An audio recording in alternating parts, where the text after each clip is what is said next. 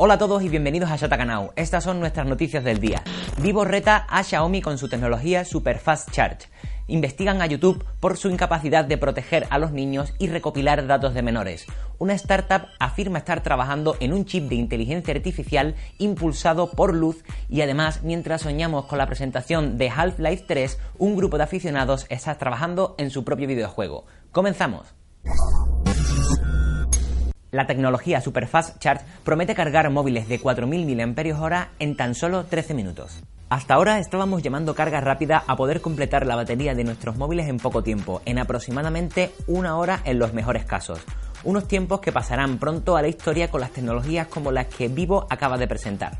Esta compañía ha sido la última en mostrar su potencial y lo ha hecho superando las ya impresionantes cifras mostradas por Xiaomi y Samsung en los últimos meses. Según han anunciado, su tecnología Superfast Charge de 120 vatios es capaz de cargar un terminal de 4.000 mAh en solo 13 minutos. Sería, de salir al mercado ahora, la carga rápida más veloz. Pese a que no se han mostrado pruebas de esta promesa, sí se ha publicado un vídeo en el que vemos cómo un móvil pasa del 10% a casi el 13% de la batería en un solo instante. Vivo presentará esta tecnología la próxima semana en la Mobile World Congress de Shanghai, además de su teléfono 5G. Las autoridades estadounidenses están investigando a YouTube. Según informan fuentes de periódicos de New York Times y de The Washington Post, la Comisión Federal de Comercio de los Estados Unidos está ultimando una investigación a YouTube por posibles violaciones de la privacidad de los menores al recolectar sus datos. Esta investigación llega después de que una coalición formada por más de una veintena de organizaciones en defensa de los derechos digitales acusara a Google y su plataforma de vídeo de estar recopilando información con el número de teléfono, la localización o el tipo de dispositivo. El 80% de los niños del país entre 6 y 12 años, según dicen, utilizan YouTube.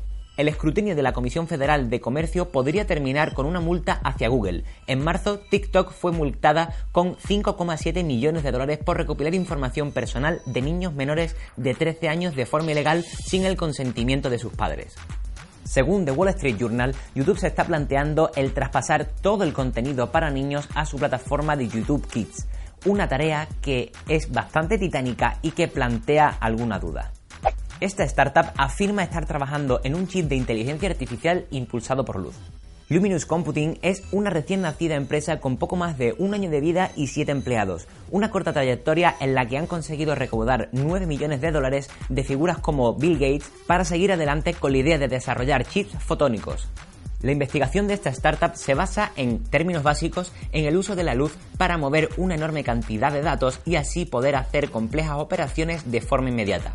La idea es que mediante el uso de la fotónica se puedan eliminar todos los principales cuellos de botella que los procesadores tradicionales tienen hoy en día, mientras que ahora los chips emplean electrones para llevar a cabo los exigentes cálculos requeridos por los modelos de inteligencia artificial, el chip de Luminous solo utilizaría luz.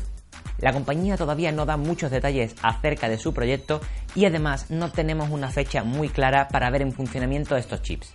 Un grupo de aficionados está creando su propio Half-Life 3 el día que Half-Life 3 sea anunciado oficialmente por parte de Valve, si es que llega a ocurrir en algún momento, explotará Internet. Mientras sucede o no, grupos de aficionados están desarrollando sus propias versiones y una de las más interesantes es el Project Borelailis.